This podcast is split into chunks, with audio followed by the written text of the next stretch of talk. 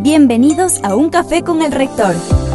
Conversaciones abiertas, frontales y a profundidad con personajes del país y el mundo. Un espacio de diálogo sobre temas actuales, palpitantes y de interés colectivo. Con ustedes, el rector de la Universidad Andina Simón Bolívar, César Montaño Galarza y sus invitados.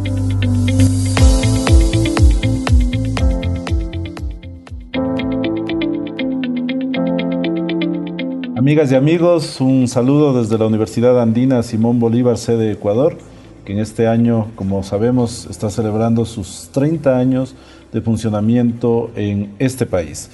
Ahora tenemos pues el gusto de dialogar, de tener un espacio para conversar eh, en el marco del funcionamiento del módulo de estudios Jean Monnet, que ya lleva trabajando en nuestra sede por 20 años y, claro, es una ocasión muy especial para haber invitado al embajador de la Unión Europea, eh, Jean-Michel Gurt. Él nos visita ahora en esta casa de estudios para dialogar y tocar algunos temas eh, referentes a la construcción del proceso de integración eh, europeo y para que podamos tocar además algunos temas que tienen que ver con la coyuntura eh, y que nos están afectando a nivel global. Bienvenido, embajador. Como comentamos hace un momento, esta es una universidad que también se enmarca en un proyecto de integración y por allí puede sonarle muy, muy cercano a su trabajo y a su desempeño como representante de la Unión en el Ecuador. Muchísimas gracias, eh, señor rector Galarza. Gran placer dialogar con eh, usted hoy en esta universidad que me impresiona tanto por la calidad de sus infraestructuras, sus obras de artes, eh, sobre todo sus programas de investigación y de, de, estudios. Sí, me parece familiar porque en la Unión Europea también tenemos dos institutos similares, lo de Florencia para eh, postgraduados y doctorados y lo de Brujas, el Colegio de Europa, donde soy un eh, profesor visitante para programas de maestrías sobre la integración europea. Muy importante realmente este, este señalamiento. Bueno, como me oyó decir hace pocos segundos, estamos ahora mismo celebrando 30 años del el funcionamiento de esta casa de estudios en el Ecuador. Y la Universidad Andina precisamente se enmarca en el quehacer de la integración andina. Es uno de los órganos del sistema andino de integración. Eh, eso hace que para nosotros eh, presente un interés especial, eh, muy destacable, la experiencia de la integración europea.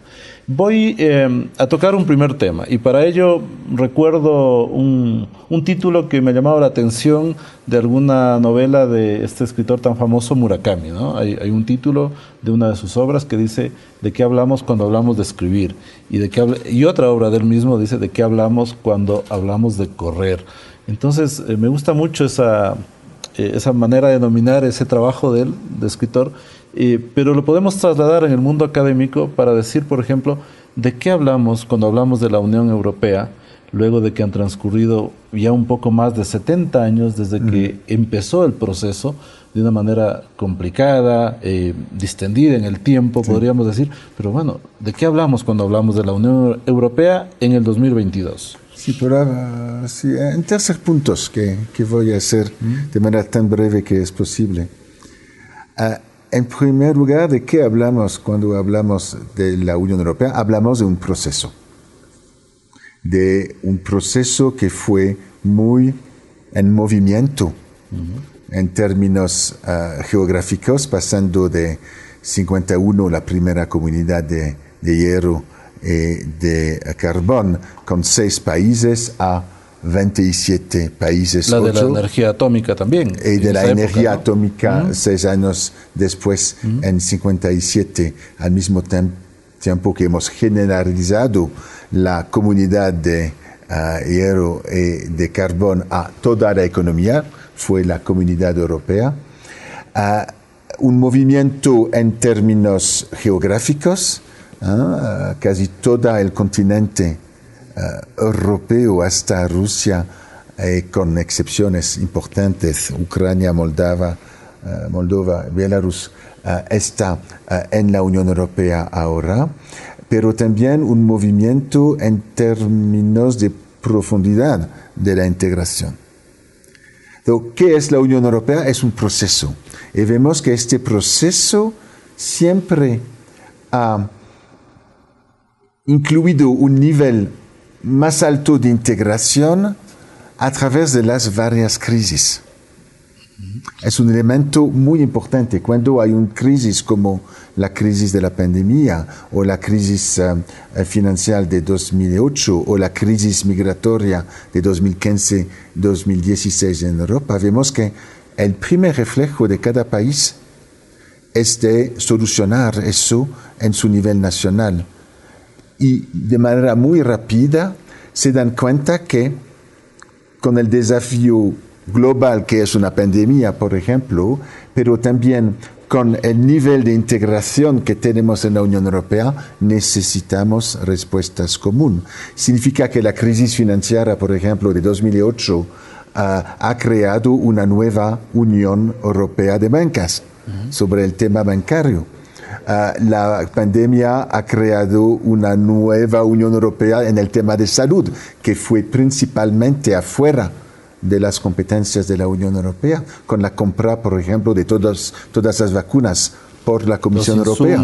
vacunas, gestión de fondos también. Pero después de un primer reflejo que fue que uh, mascarillas no estaban viajando de un país al otro en la Unión Europea en las primeras semanas de la, de la pandemia. Entonces, ¿qué es la Unión Europea? Es un proceso en movi movimiento que va siempre hacia más integración, a causa de crisis. Las crisis casi sistemáticamente aumentan el deseo y la necesidad de integración. Eh, eh, el segundo punto, ¿cuál es la Unión Europea? Hay mucha literatura académica para saber si la Unión Europea es una nación, es un Estado. No, pero tiene muchos rasgos de un Estado federal. ¿ah? un parlamento, ah, un presupuesto propio, un orden jurídico y a través del presupuesto europeo y de sus políticas una gran solidaridad entre regiones ricas y regiones ricas y, una institucionalidad muy fuerte de tipo federal con un Parlamento Europeo que representa los, las personas, los ciudadanos, y un Senado que es el Consejo Europeo que representa los países que son dos cámaras de tipo federal, como los conocemos en Alemania o en los Estados Unidos. Pero no es un Estado. ¿Es una organización internacional? Sí, pero no. Por ejemplo, aquí soy el embajador penitenciario y extraordinario de la Unión Europea. Y estoy en la lista diplomática dentro de la lista de los países soberanos que tienen un embajador aquí. No estoy en la lista diplomática de organizaciones. Y es el tema de mi curso en su ah, universidad hermana, el Colegio de Europa, es decir, ah, en mi curso de representación externa de la Unión Europea, ah, la meta es de ver cómo la Unión Europea se representa afuera y podemos ver lo que es un poquito a través de su modelo de representación. Pero es un tema abierto. No es una organización internacional habitual, es mucho más integrado. no es un país soberano, pero tiene ejercicio el ejercicio de partes importantes de la soberanía nacional de los 27 miembros que han elegido compartir el ejercicio de parte de su soberanía a través de instituciones comunes. es muy difícil en la categorización que tenemos en, política, en ciencia política ahora, lo que vemos es que es sui generis. Conocidos, es sui generis. Es sui generis. Muy bien. Y, bueno, em, ustedes en Europa decidieron allá por los años 50 del siglo anterior ir eh, en esta, avanzando en esta construcción de la integración, eh, más bien por, esta, em, por este modelo funcionalista que se dice, ¿no? Mm. No necesariamente planteándose una hoja de ruta cerrada, definida, sino que ha tenido em, etapas, ha tenido puntos de, gracias, puntos de inflexión Y claro, ha habido crisis que han tenido que enfrentar en conjunto, lo que ha servido también para que nuevos temas entren a la agenda de la integración. Y algo parecido sucede acá en la comunidad andina, aunque con otro ritmo, con una serie de avances, pero también con retrocesos que son preocupantes y que normalmente surgen de posiciones eh, ideológicas de los gobiernos que se van turnando en el poder en los países miembros de la comunidad andina. Y volvamos al caso Unión Europea. ¿Qué cuestiones fueron las que a su juicio, eh, embajador, eh, detonaron esa gran energía por la integración europea en su momento en la agenda europea? ¿Qué, ¿Qué es lo que sustancialmente ha cambiado en la agenda de la integración europea? Si nos planteamos tres momentos, el inicio, tal vez los años 80, más adelante, y lo que pasa ahora. Tiene que ver también esto con, los momentos de crisis que, se ha venido eh, enfrentando, pero eh, ¿cómo ha cambiado esa agenda de la Unión hasta llegar al presente? Sí. Ok, brevemente, algunas ideas eh, fuertes. La Unión Europea ha empezado de manera muy concreta, funcionalista, como ha mencionado, y fue el tema de Jean Monnet en su famosa declaración del 9 de mayo en 1950, de decir que la construcción europea será un proceso, no será uh, un um, plan completo del inicio, pero va a seguir hechos y realizaciones factuales, concretas y tangibles. Y la primera fue un mercado, un mercado uh, del carbón, del hierro, un mercado general para todos los productos y pasando al mercado único en los años 80. Y significa que en la mente de mucha gente la Unión Europea es una cosa económica. Su nombre durante décadas fue la Comunidad Económica, Europea, pero con un motivo político que es en su ADN, que es la paz. ¿Por qué el carbón y el hierro hace 72 años? Porque eran los insumos principales de los para hacer la que guerra. Se enfrentaron antes en la Segunda Guerra. Sí, son el hierro y el carbón eran los insumos principales para ah, hacer la guerra. Había que Hay un proyecto de paz. Exactamente, para que haya ese flujo de comercio entre ellos que sea tan fuerte y esa integración económica, de tal manera que no se planteen luego una nueva tensión. Un nivel de interpenetración, interpenetración y de dependencia mutua Uh, un, un, tan nivel que hace, esperamos, pero fue el caso en 72 años, que hace la guerra imposible. Oh, significa que los pasos importantes, un ángulo económico, uh -huh. pero tan que Europa sea una zona de paz y de prosperidad por la primera vez en siglos. Hemos conocido 72 años sin guerra en Europa. Y ya vamos a tocar lo que está pasando ahora también con eh, Rusia. explica el trauma actual en Europa de ver una guerra a su a Y su, cómo a sus sorprende puertas. ahora. Sí. So, con- con un tema, un ángulo totalmente económico, pero con un ADN político, una agenda política. Que es una constante, ¿no? En las, una constante. Todas las épocas. ¿Y cu- y cuál fueron las evoluciones? De dos tipos. De un mercado, a una comunidad económica a un mercado único. Único. En ah, 1985. ¿Y qué significa el mercado único? No solo que hay un libre movimiento de personas, de bienes, de capitales, de servicios, pero también que vamos a eliminar todos los otros obstáculos a la interpenetración económica y social.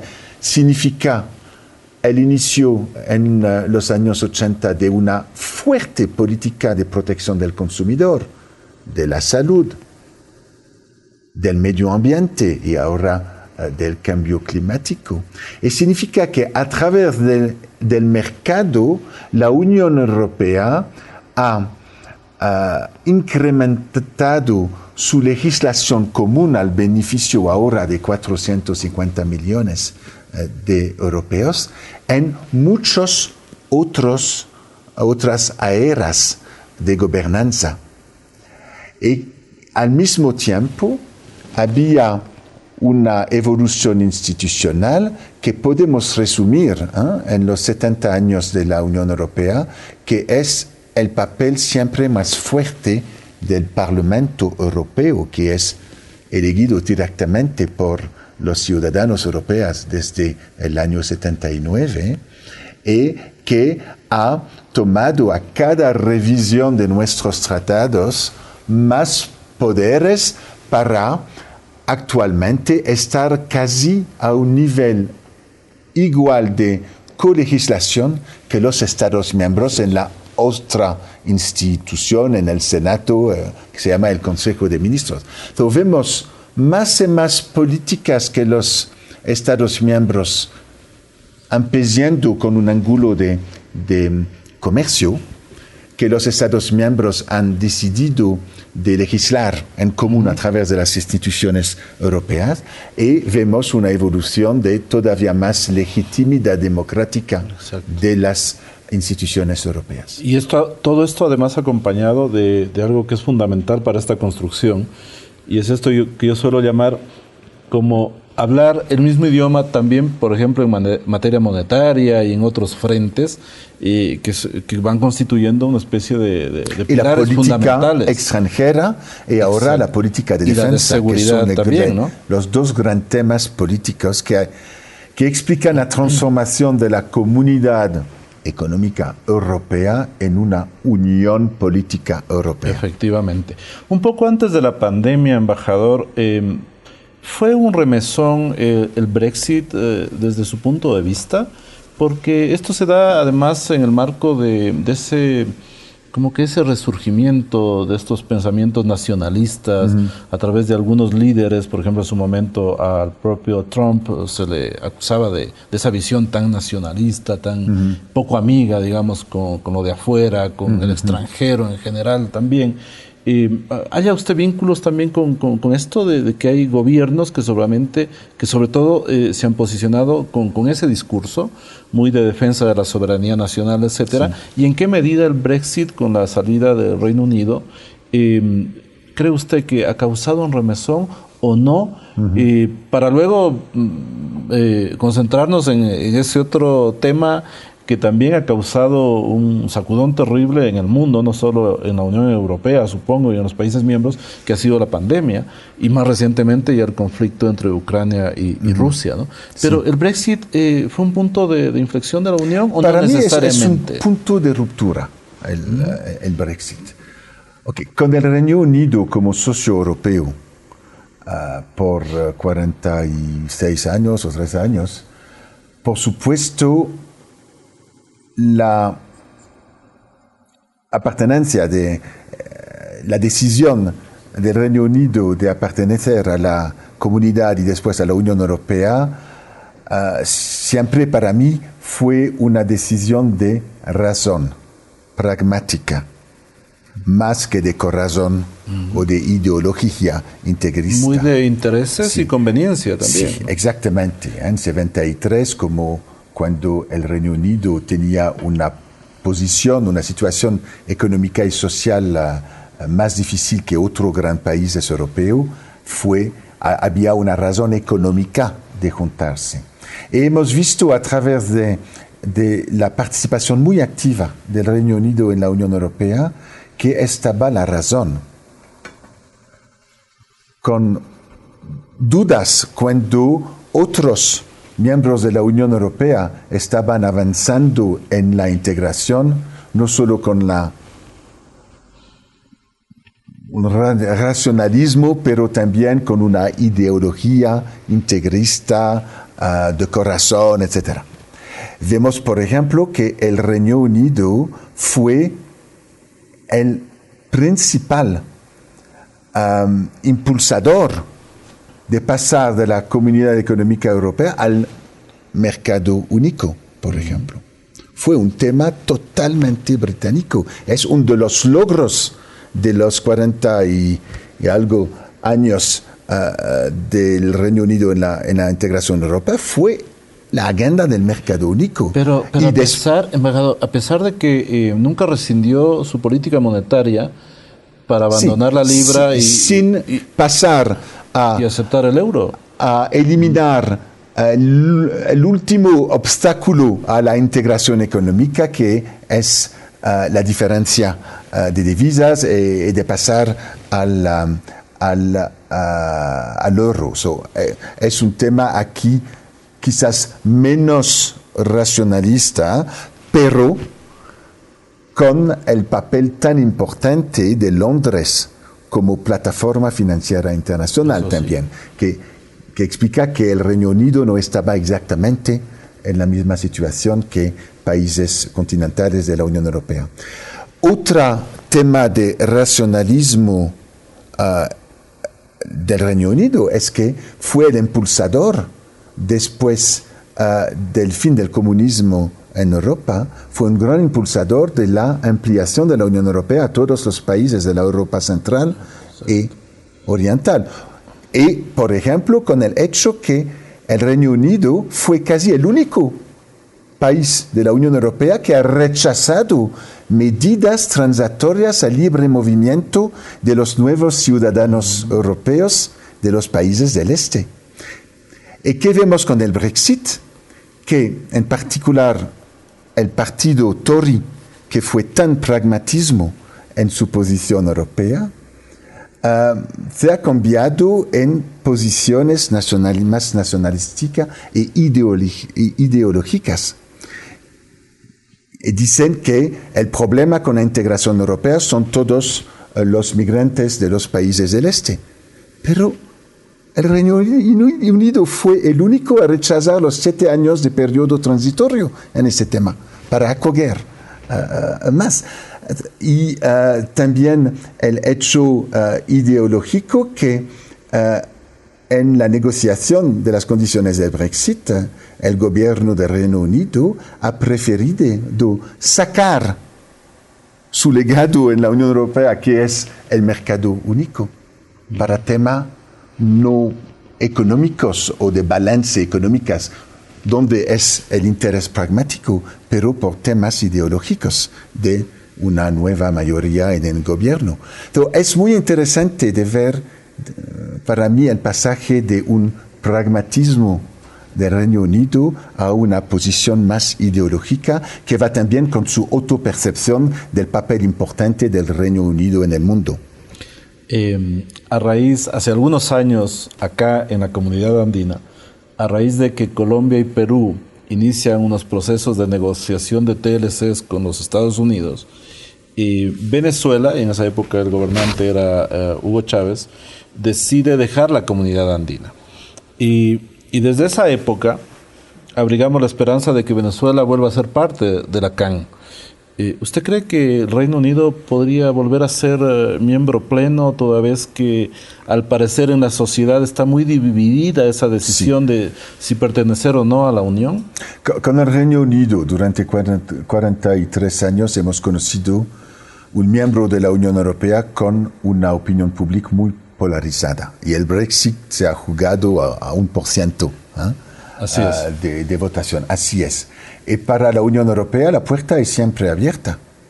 Es el tratado de la Unión Europea que la puerta es abierta a todos los ah, países europeos que son democracia y que, cumplen los criterios políticos eh, básicos para entrar en la Unión Europea y para negociar su entrada.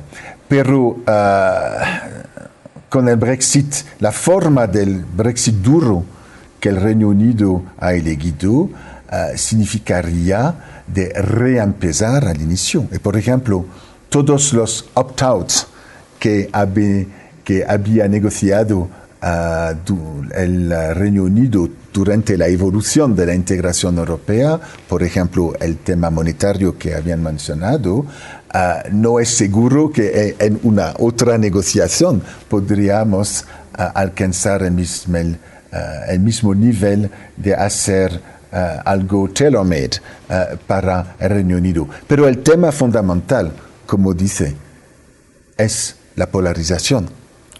Casi 50-50, 50-50. y creo que las especulaciones para una reentrada del Reino Unido en la Unión Europea no depende de la Unión Europea, depende de la capacidad del Reino Unido a establecer una plataforma sólida en la opinión pública uh, para hacer ese, ese, paso. Depende de ellos, no de la Unión Europea. O sea, la puerta está abierta, pero es posible que la negociación plantee otras exigencias, si se diese el caso.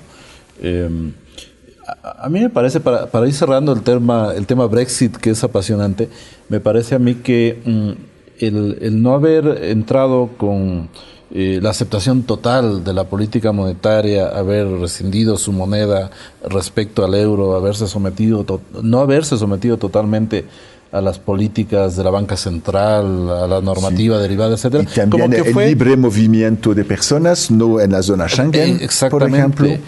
Eh, ese es otro, otro pilar mm. importante que lo reservaron en el Reino Unido. Eh, a, a, mí me da la idea de que esos elementos eh, como que siempre fueron los que podían haber definido si el Reino Unido efectivamente hubiese seguido adelante con el resto del grupo eh, o no, porque siempre como que mantuvieron una posición tal vez de duda, de muy... Um, uh -huh.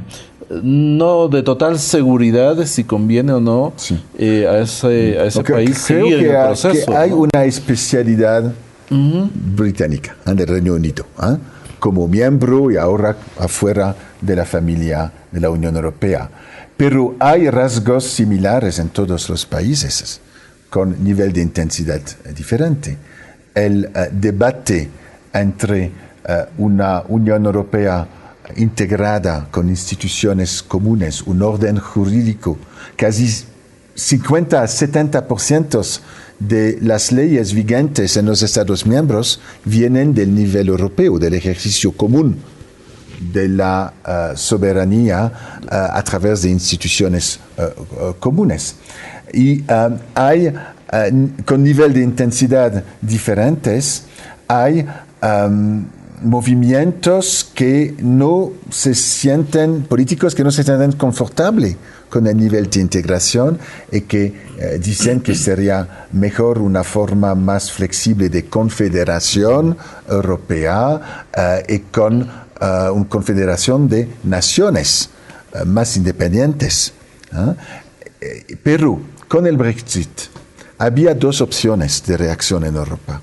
El impacto dominó, uh -huh. que fue esperado explícitamente por uh, muchos partidos en el Reino Unido que uh, han apoyado el Brexit. Para ellos la agenda, uh, como el, la agenda del señor Farage, por instance, fue una agenda de fin de la Unión Europea. El primer paso, el primer domino ha caído y nosotros van a seguir. Impacto domino o impacto cohesión.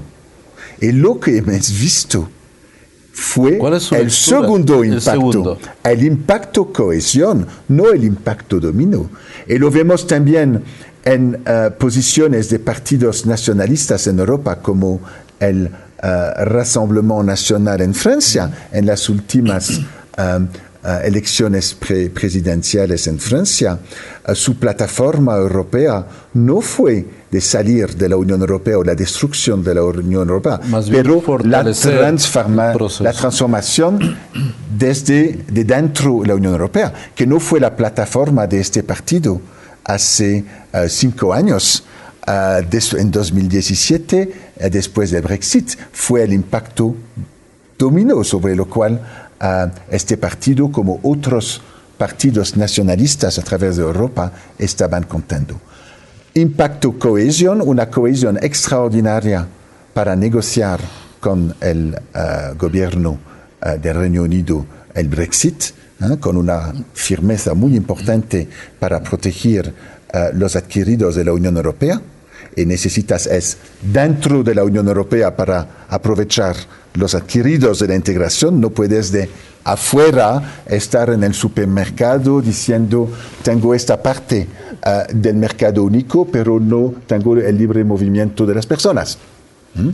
Una cohesión enorme que vemos ahora cuando tenemos otro desafío importante geopolítico otro trauma geopolítico en Europa, porque el Brexit fue una trauma para toda la Europa. Efectivamente. Por cierto. Que causó y otro trauma importante es el regreso de una guerra entre dos naciones. En Europa. En Europa.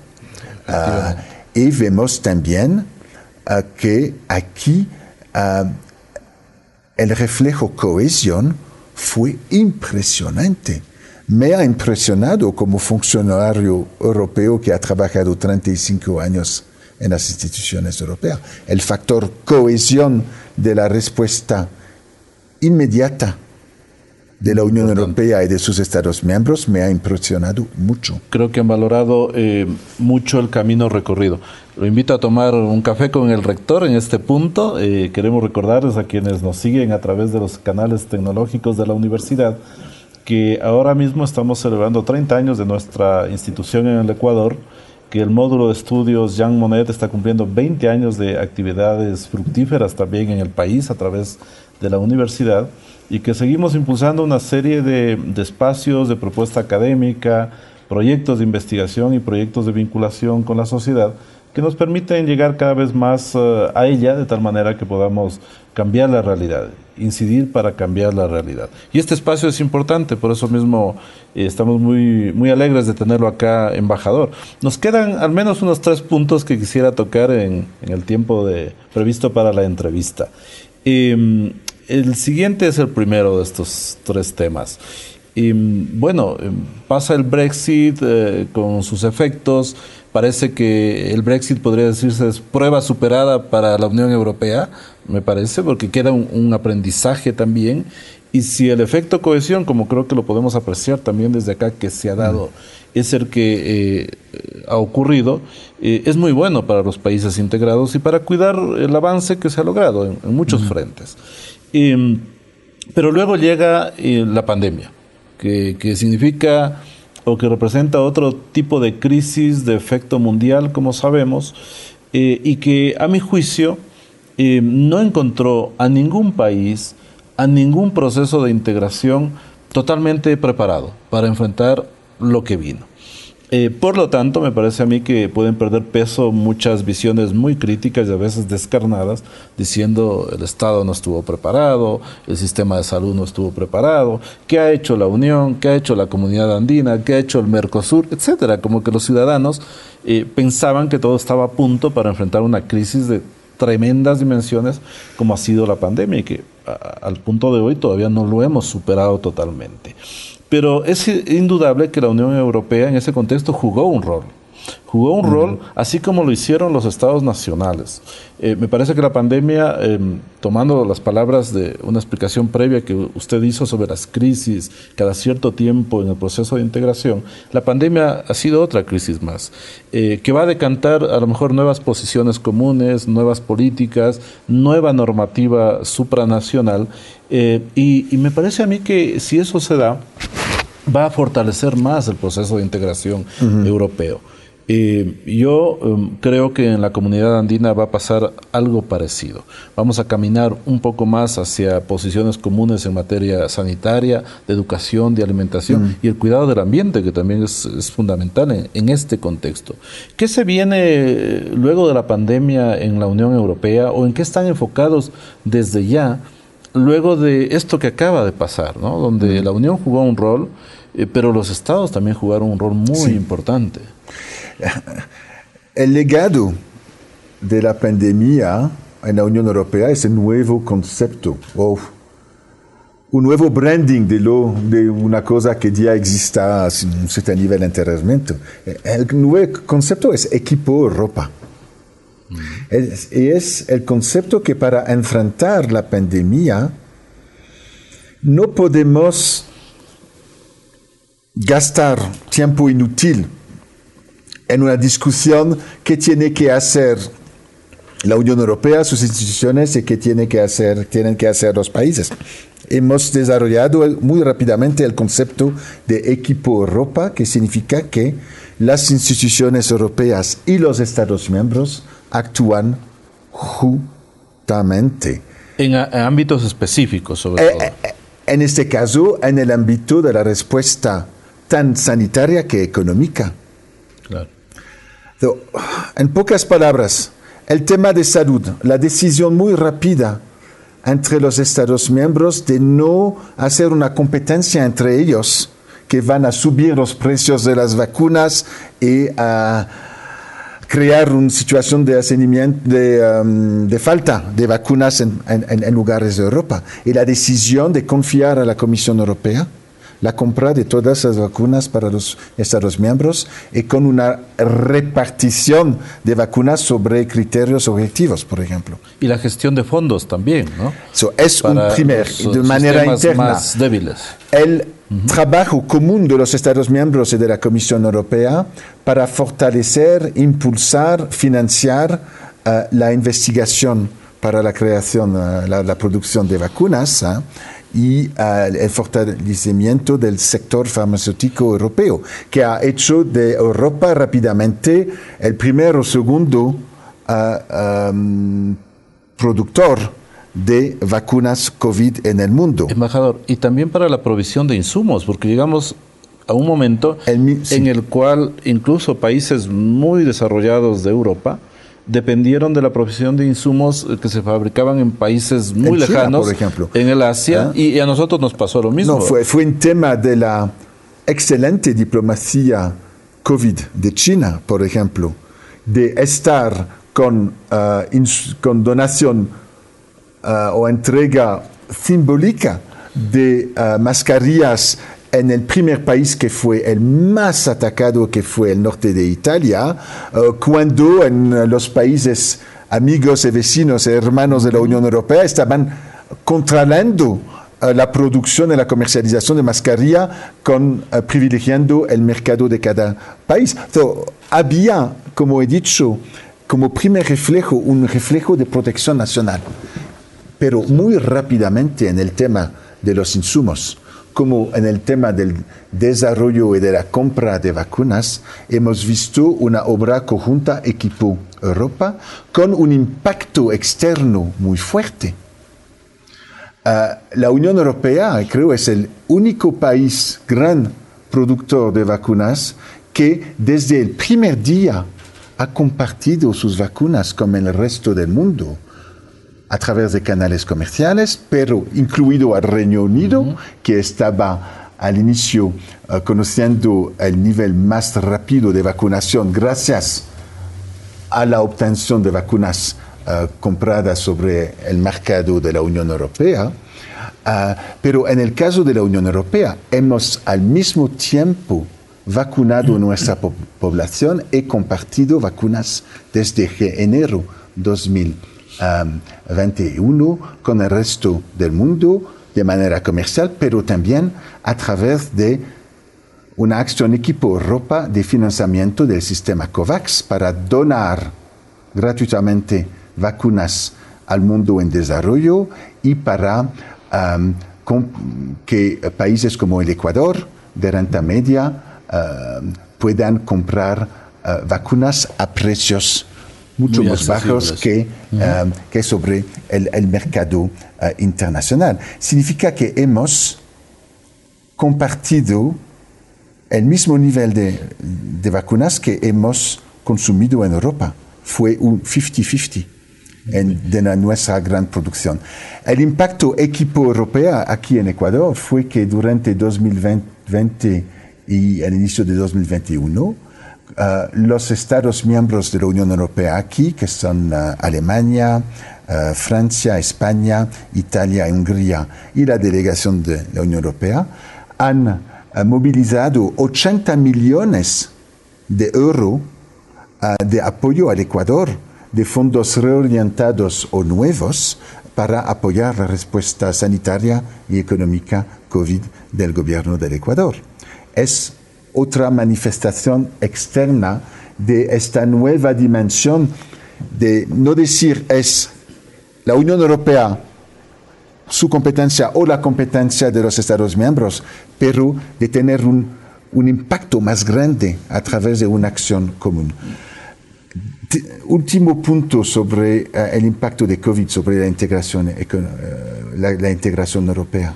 Es que por la primera vuelta en la historia de la integración europea, uh los Estados miembros han decidido de, ¿cómo te dis emprunter? no emprunter, hacer prestar, sí, de contractar un préstamo para financiar con billones y billones de euros la reactivación económica de los 27 Estados miembros a través de un préstamo común de la Unión Europea. Es la primera vez en la historia de la integración europea que los Estados miembros han pedido a la Unión Europea de hacer un préstamo colectivo para financiar la reactivación económica. Es otra demostración que es a través de crisis que la integración ha tenido que replantearse en algunos ámbitos. Y un poco eso también está pasando acá. Yo creo que el foco de interés de las instituciones comunitarias andinas eh, ha girado un poco, ¿no? Mm. Particularmente, y no sé si usted coincide, embajador, pero yo creo que hoy más que nunca tenemos que volver la mirada a los procesos de integración, porque realmente se puede hacer mucho en el ámbito de la cooperación internacional, eh, en esto de ponernos de acuerdo para enfrentar los problemas y las crisis, eh, hablando, como se, dice, se, diría, el mismo idioma, ¿no? para ponernos de acuerdo, para uh, el apoyo que puede haber entre países más desarrollados dentro del grupo respecto a países de menor desarrollado dentro, menor desarrollados dentro del propio grupo para tener eh, producción y provisión de lo que más se necesita frente a las crisis en proximidad. Eh, claro, porque dependo de la China o, o, de algún otro país muy lejano, si mi vecino, mi socio del proyecto lo puede proveer y me puede complementar. Me parece que es un momento eh, de inflexión también eh, que tiene que, que, irse decantando en nuevas propuestas en el tema de la, de la integración en general, en cualquier experiencia de integración. Y bueno, eh, por si esto fuese poco, luego llega em, la guerra nuevamente en Europa, ¿no? este conflicto terrible entre Rusia y Ucrania que tiene em, en atención al mundo mm. entero. ¿no? En medio de esto también hay otras posiciones de otros actores internacionales, como es el caso de la OTAN, de los propios Estados Unidos, eh, en torno a este, a este conflicto tremendo. Bueno, eh, ¿de qué manera usted ve que esto representa un reto para la Unión Europea? Si Ucrania ha pedido el ingreso a la Unión, si Finlandia se está activando y Suecia también eh, en otro sentido para sumarse a la OTAN y las amenazas de Rusia. Eh, ¿cómo, ¿Cómo ve, cuál es la preocupación de la Unión Europea mm. en este momento cuando ni siquiera acabamos de cerrar el capítulo anterior crítico, el de la pandemia? Mm. Creo que al primer nivel, el sentido, el... Uh de, la, de, los europeos en la Unión Europea, pero afuera también, de los amigos uh, de Suiza, del Reino Unido, uh, fue um, un traumatismo de ver que hay una guerra internacional tan cerca, tan cerca y en Europa, ¿no? y eh, en Europa, que es algo que la integración europea a través de la Unión Europea, pero también a través del Consejo de Europa, en lo cual Rusia esta parte. ¿eh? Es una integración de valores democráticas con un sistema europeo de derechos humanos que va mucho más allá que la Unión Europea, que uh, hay 48 miembros del Consejo de Europa. Eso es más allá que los 27 miembros de la Unión Europea. Y, perdón, y, embajador, ¿y Rusia es miembro del, del sistema del de, convenio sí, de del derechos humanos de, también? De derechos de humanos. Europa. Estaba, porque a causa de su agresión uh, bélica a Ucrania, fue suspendido en el mm. sistema de derechos humanos y de Corte de Derechos Humanos del Consejo de Europa Ucrania. en Estrasburgo. No, Rusia, Rusia fue, claro. fue suspendido. Um, pero hay también Turquía, en el sistema europeo, que es como el sistema interamericano. Mm, ¿eh? así es. Son, La son Corte y el organizaciones. Sí, eh, hemos integrado la comisión en la Corte, en, en su caso interamericano hay todavía las dos instituciones, pero son dos sistemas regionales de derechos humanos completamente hermanos que se han desarrollado mirando de manera mutua. ¿ah?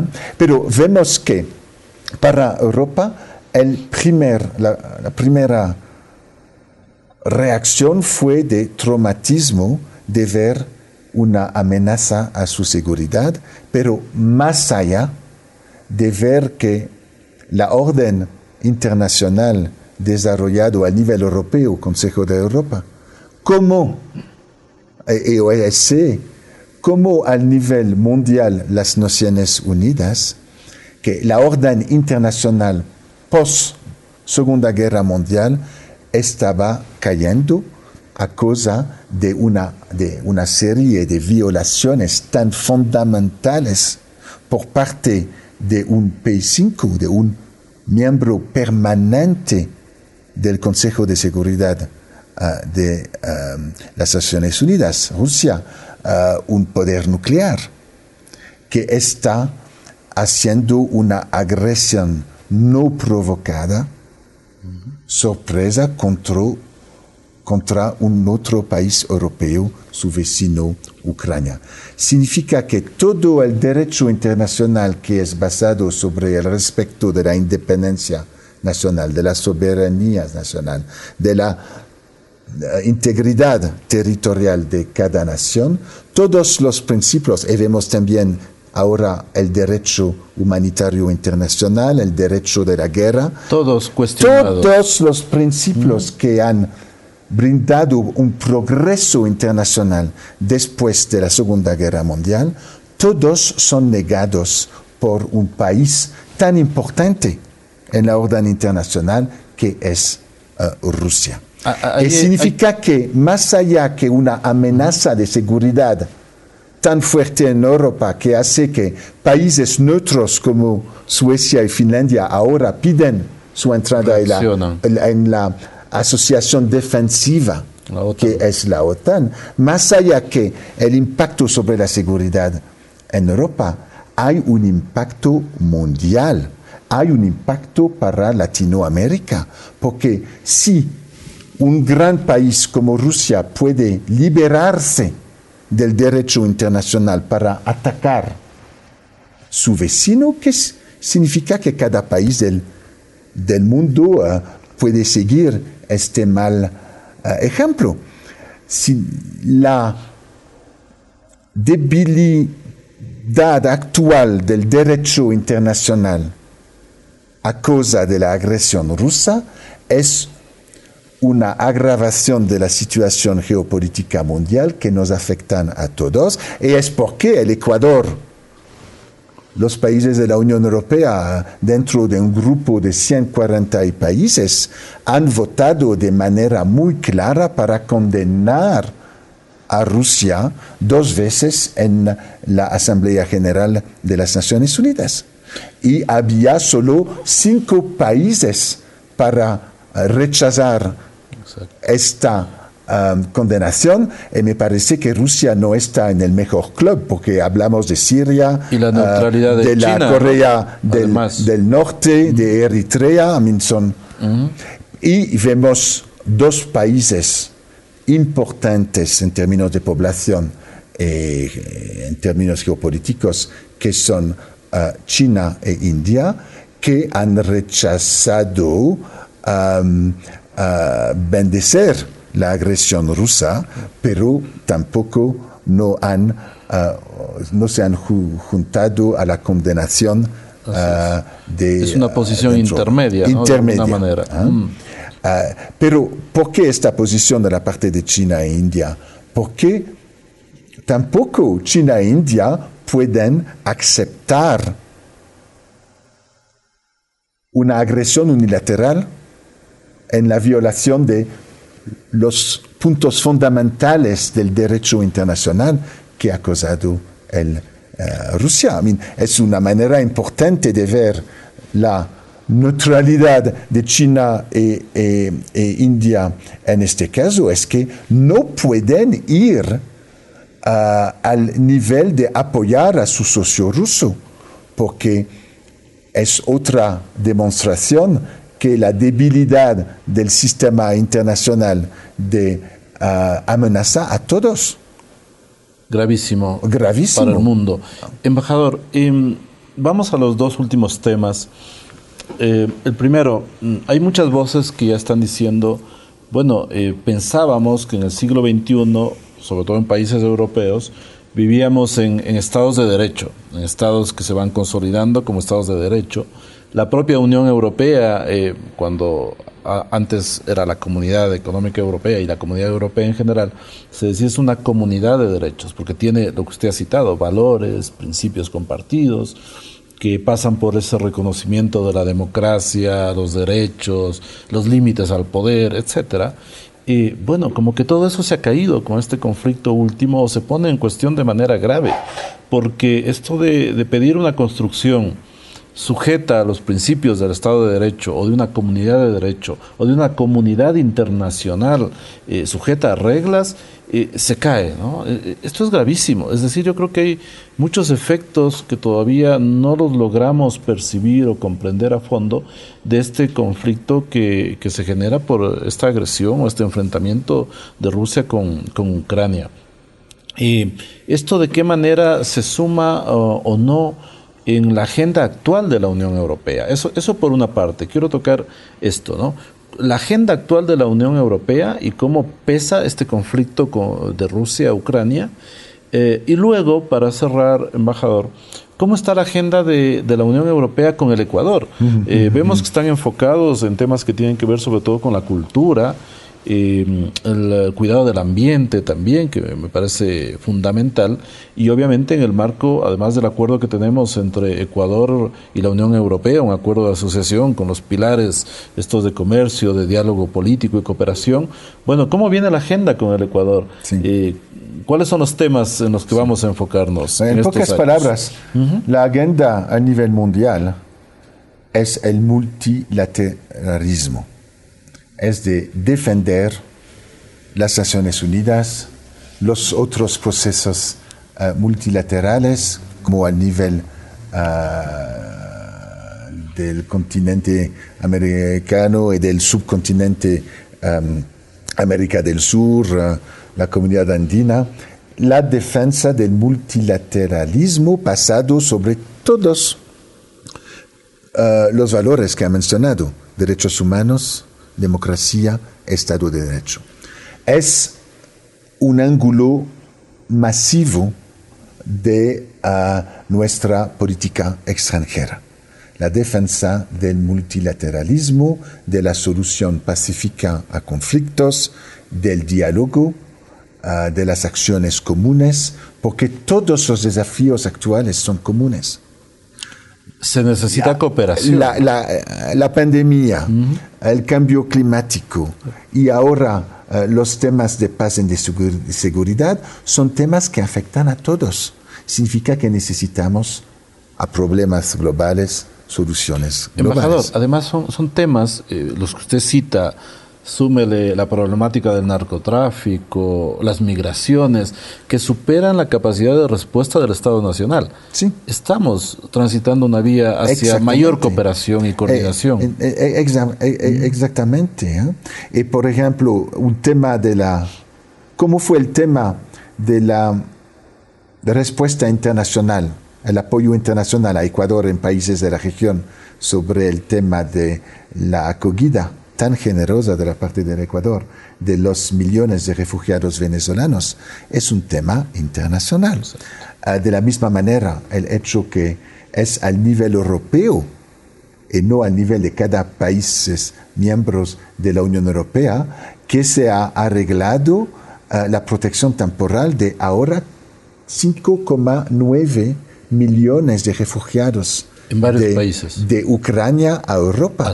Estamos a nivel europeo en los primeros días de la crisis de la agresión bélica de Rusia, establecido un sistema de protección temporal de grupo que hace que los refugiados no tienen en cada país uh, de hacer un, trámites individuales para ser reconocidos como refugiados con acceso al trabajo, a la salud, a la educación y a los servicios sociales de cada país.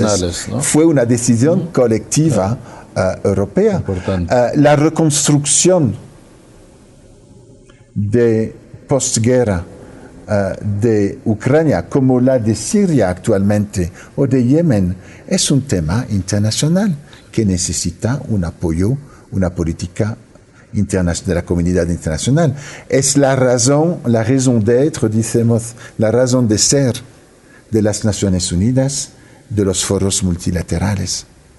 Y para nosotros ten, tenemos que fortalecer el multilateralismo, que me parece ser exactamente la posición del Ecuador uh, también. Sí, y no es reciente. Nuestra constitución además nos permite hacerlo. Yo, lo, yo suelo decir en clases de integración, porque me gusta mucho esta materia, eh, jugamos al mismo tiempo eh, en varios eh, campos de fútbol, cuando no necesariamente las reglas son similares.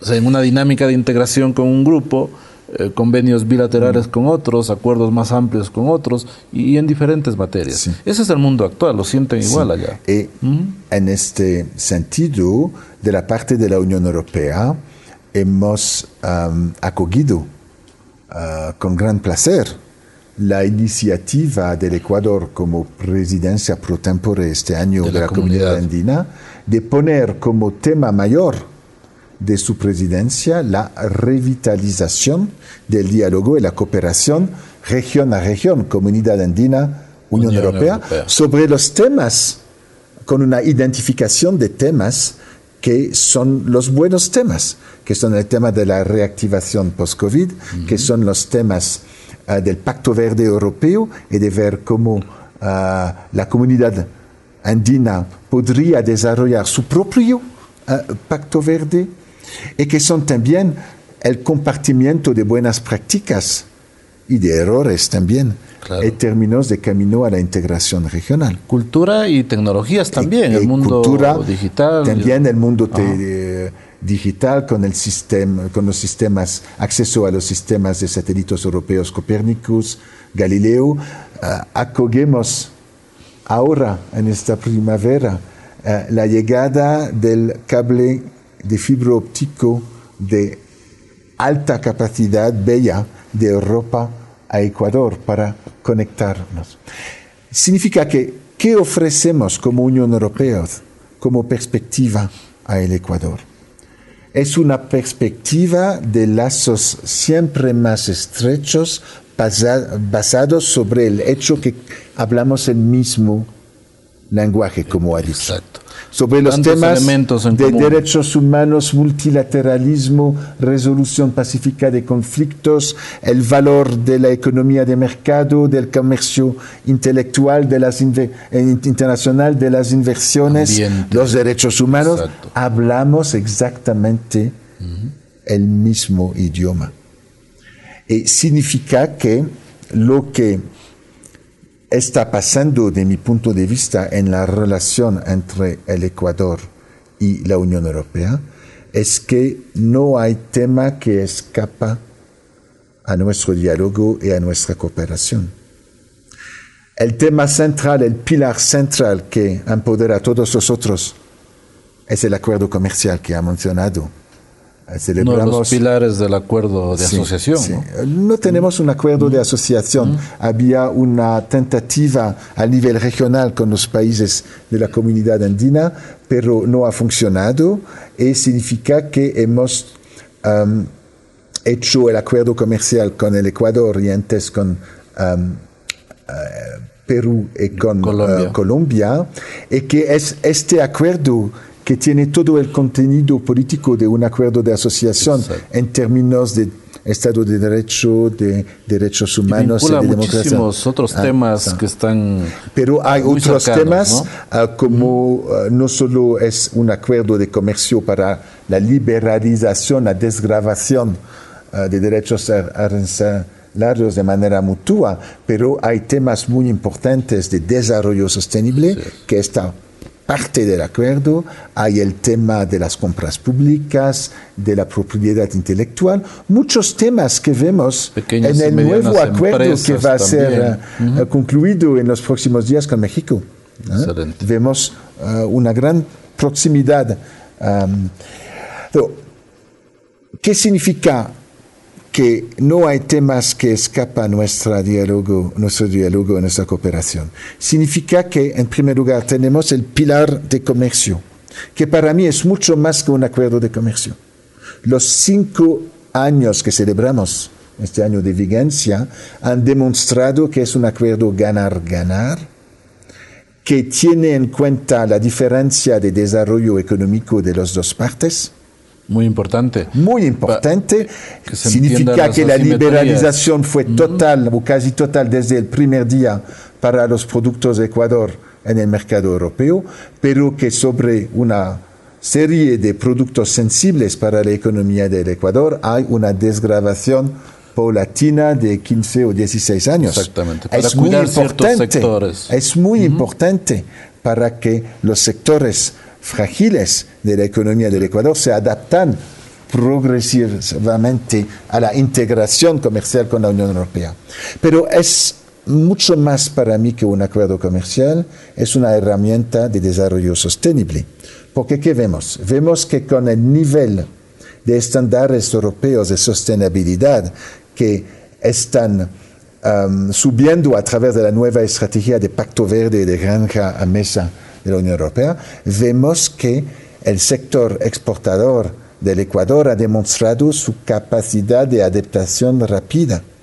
Mm. En el año 2020, que fue el año más horrible en el más duro de la pandemia, ¿ah? de la pandemia en términos para el, comercio eh, mundial, hemos visto que todos los flujos comerciales han bajado. Hay una excepción entre pocas otras el Ecuador, que ha aumentado sus exportaciones a la Unión Europea en 2020 porque es basado sobre la complementariedad de nuestra y esa capacidad de adaptación. Y de adaptación a, las normas, a los estándares de sostenibilidad que piden eh, los consumidores europeos y que hacen que ahora, el año pasado, el Ecuador ha superado a China como primer proveedores de productos orgánicos a la Unión Europea. Embajador, para cerrar ya este diálogo tan fructífero y tan eh, gentil con, usted, quiero mm, pedirle un mensaje a nuestra comunidad universitaria. Estamos cumpliendo justamente este año 30 años de funcionamiento en el Ecuador. Mm, nosotros creemos que con el accionar de la universidad como organismo de la integración, organismo público internacional, como universidad dedicada exclusivamente al posgrado, hemos marcado en el país lo que decimos un antes y un después en los estudios de posgrado, tratando de, de, generar eh, las condiciones, el espacio, las ocasiones para eh, construir pensamiento propio, con una mirada crítica. Es una apuesta académica ambiciosa, es un proyecto que trata además de, rescatar eh, los más altos valores que tenemos no solamente en la región andina, sino a nivel de toda América Latina, de cara al mundo. Construir pensamiento propio, propuesta de cara al mundo. Y bueno, son 30 años para nosotros, son, son muy importantes y quisiera pedirle pues una, un mensaje a nuestra audiencia y a nuestra comunidad universitaria. Em, yo creo que el tener al embajador de la Unión Europea en nuestra casa de estudios es muy importante porque usted ha sentido y me lo ha expresado antes como que esta cercanía, ¿no? Hablamos eh, casi que un mismo idioma, compartimos tantas tantas cosas y a lo mejor las miradas son muy similares, pero oh, desde un continente diferente a hacerlo del otro continente vamos hacia los puntos de encuentro y en ese mm. contexto la universidad tiene que hacer algo. ¿Cuál es su mensaje en este sentido para esta casa de estudios? Mi mensaje a los estudiantes, a, los investigadores de, su universidad tan importante aquí es doble. En primer lugar, es su responsabilidad, su tarea como estudiantes de hacer las cosas y como futuros líderes y ciudadanos ah, de hacer las cosas mejor que lo hemos hecho. Y para mí hay un tema muy importante de nuestra de nuestro compromiso europeo con los países andinos, eh, no hemos tenido el, tiempo de hablar, que es el tema ambiental, que es el tema de economía circular, que es el tema de no solo hacer una transición ecológica, pero una transformación profunda de nuestros modos de producción y de consumo al servicio de toda. Y aquí tienen un gran, gran papel a través de uh, su um, estancia, sus estudios, sus investigación en la Universidad Simón Bolívar, de ver este tema de necesidad de transformación y no solo de transición a través del prismo de la integración regional. Hablamos de temas que no pueden ser solucionados al nivel nacional y me parece un tema tan importante para ustedes como futuros uh, líderes. El segundo mensaje de mi pase, de mi paso, es de decir que en la Unión Europea vemos que el gran desafío de la integración fue que la integración fue y es todavía percibida por una parte importante de la población como un proceso de élitos. Un poco lejano alejando de las preocupaciones y áreas de los ciudadanos y con un sentido de cada ciudadano nacional que ya es difícil controlar, entender lo que hacen al nivel nacional los políticos, las instituciones democráticas de cada país. Y si ya es difícil a nivel nacional, el nivel europeo en Bruselas parece algo muy alejo, a pesar del hecho que influencia nuestra vida de ciudadanos en todo lo que hacemos y consumimos, que, etc. para mí, un tema muy importante de investigación, de reflexión y de actuación es cómo hacer que procesos de integraciones regionales van en su desarrollo mano a mano con los ciudadanos. Y es un tema esencial que fragiliza, se dice fragilizar, que hace frágil nuestros procesos, que debilita nuestros procesos de integración europeo y uh, andino. dos temas. El tema verde, porque es un tema de transformación de sociedad, y el tema ciudadano. Gracias. Corresponde en este momento agradecerle, pues, eh, muy sinceramente, al invitado del día de hoy, al embajador Jean-Michel Gourt, eh, embajador y representante de la Unión Europea en nuestro país. Ha sido un diálogo realmente muy fructífero y fluido sobre temas que nos interesan ah, no solamente en la región andina, en el Ecuador, sino mucho más allá. Son, son problemáticas mundiales que tienen efectos en, todo el planeta y que merecían, ah, digamos, un análisis y generar un punto de vista desde un experto en las relaciones internacionales, un diplomático, un amigo de esta casa de estudios, que ahora cumple una misión muy importante en nuestro país. Eh, gracias, eh, estimado embajador. Este es un espacio que apreciamos mucho y que nos permite llegar más allá del campus universitario a la sociedad en general. Les agradezco, amigos y amigas, por seguirnos en este, en este programa tan especial por los 20 años del módulo de estudios Jean Monnet en nuestra universidad.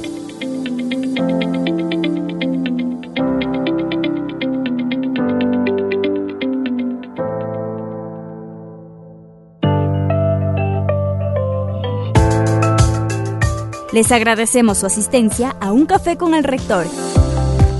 Espacio bajo la dirección del rector de la Universidad Andina Simón Bolívar, César Montaño Galarza. El reprise de este espacio será dentro de 15 días y un nuevo episodio en un mes. Voz Andina Internacional, la emisora de los contenidos. Este programa forma parte de las actividades por el año jubilar de la Universidad Andina Simón Bolívar.